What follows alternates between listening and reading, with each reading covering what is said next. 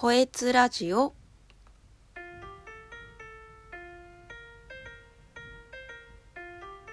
2021年2月10日水曜日。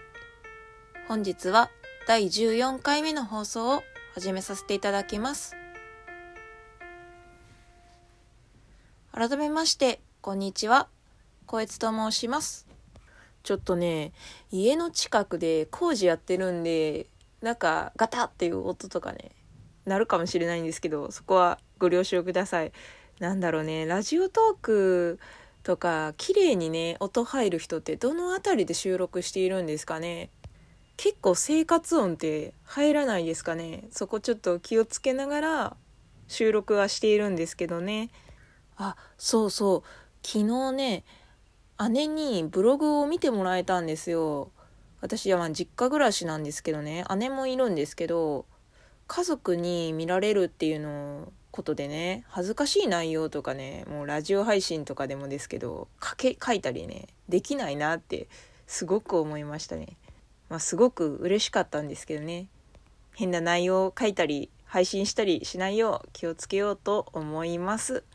で早速なんですけども今日はね死生観死ぬという漢字と生きるっていう漢字で価値観の観という感じで死生観っていうんですけどこれについてちょっと話そうかなと思っております。死って聞くとねやっぱなんか暗いイメージ結構持たれてる方とか多いと思うんですけどね。わあなんか暗い話始まりそうだなって思うかもしれないんですけど私自身もねあの去年父親亡くしたんですけどそれがね父親が亡くなるまではね私自身も死に対しては結構曖昧な感じで捉えててあんまり意識しないようにはまあしてたんですけどね。でもなんだかんだでねまあちょっと一度でもいいから命を絶ってみたいなって思ったことはねまああるにはあるんですけどね。ありますよ。あるんで。まあ自分はねちょっと不幸かなって思ってそれで思っていたんでそういう時期もあったのであんまり死に対してはねまあなんか曖昧な感情でしたね。でも父親の死をきっかけに結構ねその相続とかをやって結構大変だったんですねその遺品整理とかも。でそれを機会に私もなんかちょっと死に対して改めて考えてみよう準備してみようって思うようになってじゃあ私の死生観ってどんな感じなんだろうって思ってもう去年からずっと考えて行動してきました。私にとってそもそも死ぬっていうことは、まあ、いつでも準備しておくものかなっていうふうには今は思いますね。なんかね、これ聞くとね、まるでなんか兵隊かって、あの戦争中の兵隊かのような 感じ方かもしれないんですけど、これにはですね、やっぱりあの、私があの死んじゃうことで残された人たちが結構ね、相続まあそんな相続するものとかないかもしれないんですけどそういうことに関して結構大変な思いしちゃうんじゃないかなと思ってできればねそんなことでね時間をね使ってほしくないんですよね1秒たりともあんまり長いことだから少しでもその残った人たちに負担をね軽減させてあげられるんだったらっていうことでもうエンディングノートとかね、遺言書とかね、まあ、20代なんですけど、もう用意してます。で、私にとって生きる生とは、まあこの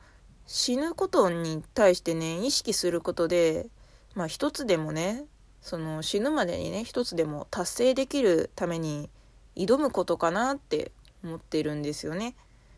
で、そのために必要なエネルギーチャージ、まあ食事だったり、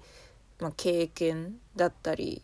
あとは休息とかも私にとっては生きるのことでまあもうざっくり言ったら死ぬまでの間は全て生きるせいなのかなって思ってます。まあ、だからこそね私毎月あの目標をねブログに上げてるんですけどこうやって達成したい目標をね作るっていうのはすごく私の人生の中では大事だと思っているんですね。まあねその死生観っていうのはね結構人それぞれでいいとは思うんですよこうやって喋ってるんですけど私はそういうふうに考えてるだけでそもそもその死に対する感じ方、まあ、やっぱ人それぞれだと思うんですよね。若い人ほどねやっぱ死に対して恐怖を抱きやすいっていう結果も出てるみたいなんですけどそもそもあの死ぬことに関してはねあの科学的にねなんか証明とかねできないんですってなんかだからなんだろうね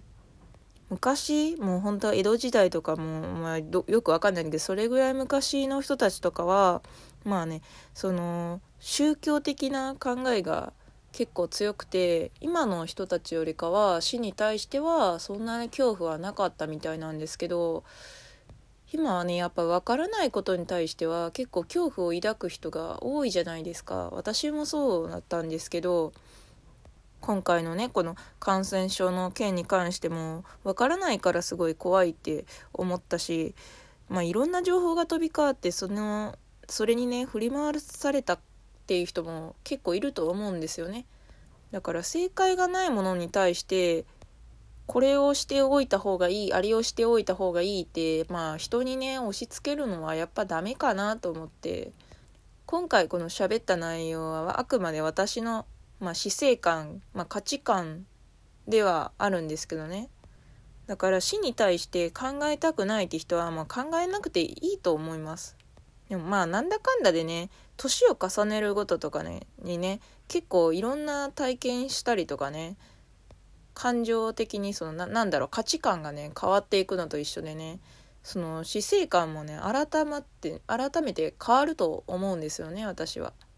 でもねこのラジオ聞いて、まあ、一度自分なりに死ぬことと生きること、まあ、死生観についてどう捉えているのかっていうのを考えてみると新たな価値観とかね発見がねできるかもしれないのでこれはなんか、まあ、若い人でもねすごくおすすめしたいかなと思っております。まあそもそもね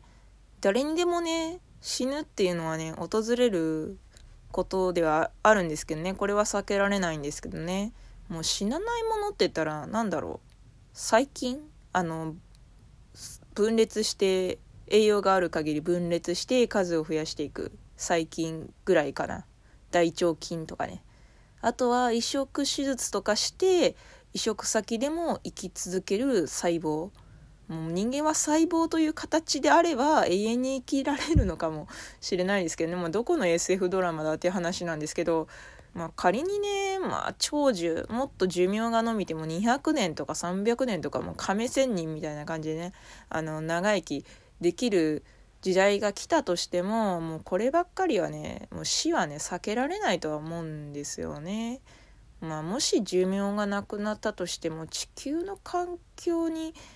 あの新しい環境に対応できるのかどうかっていうのもなんかありそうですけどね。普通に考えたら絶滅しそうな気もするんですけどね。もうなんか最強の生物って言われるあのクマムシっていうやつがいるんですけど仮死状態であったらね100度の高温マイナス270度の低温にも耐えられてなおかつ宇宙空間でも生きられるっていう、まあ、そういうちょっと今調べて 出てきた内容を読み上げただけなんですけどなんかそういう存在になれれば話は別かもしれないですけどね。もうなんかどっかの作品にこんな生物出てきてなかったっけってちょっと今喋って 思いました。ジョジョの2部とかにねなんかカーズっていう名前でなんか出てきてたような気がするんですけど。ちょっとバラバラっとなんか関係ない話が今出ちゃったんですけど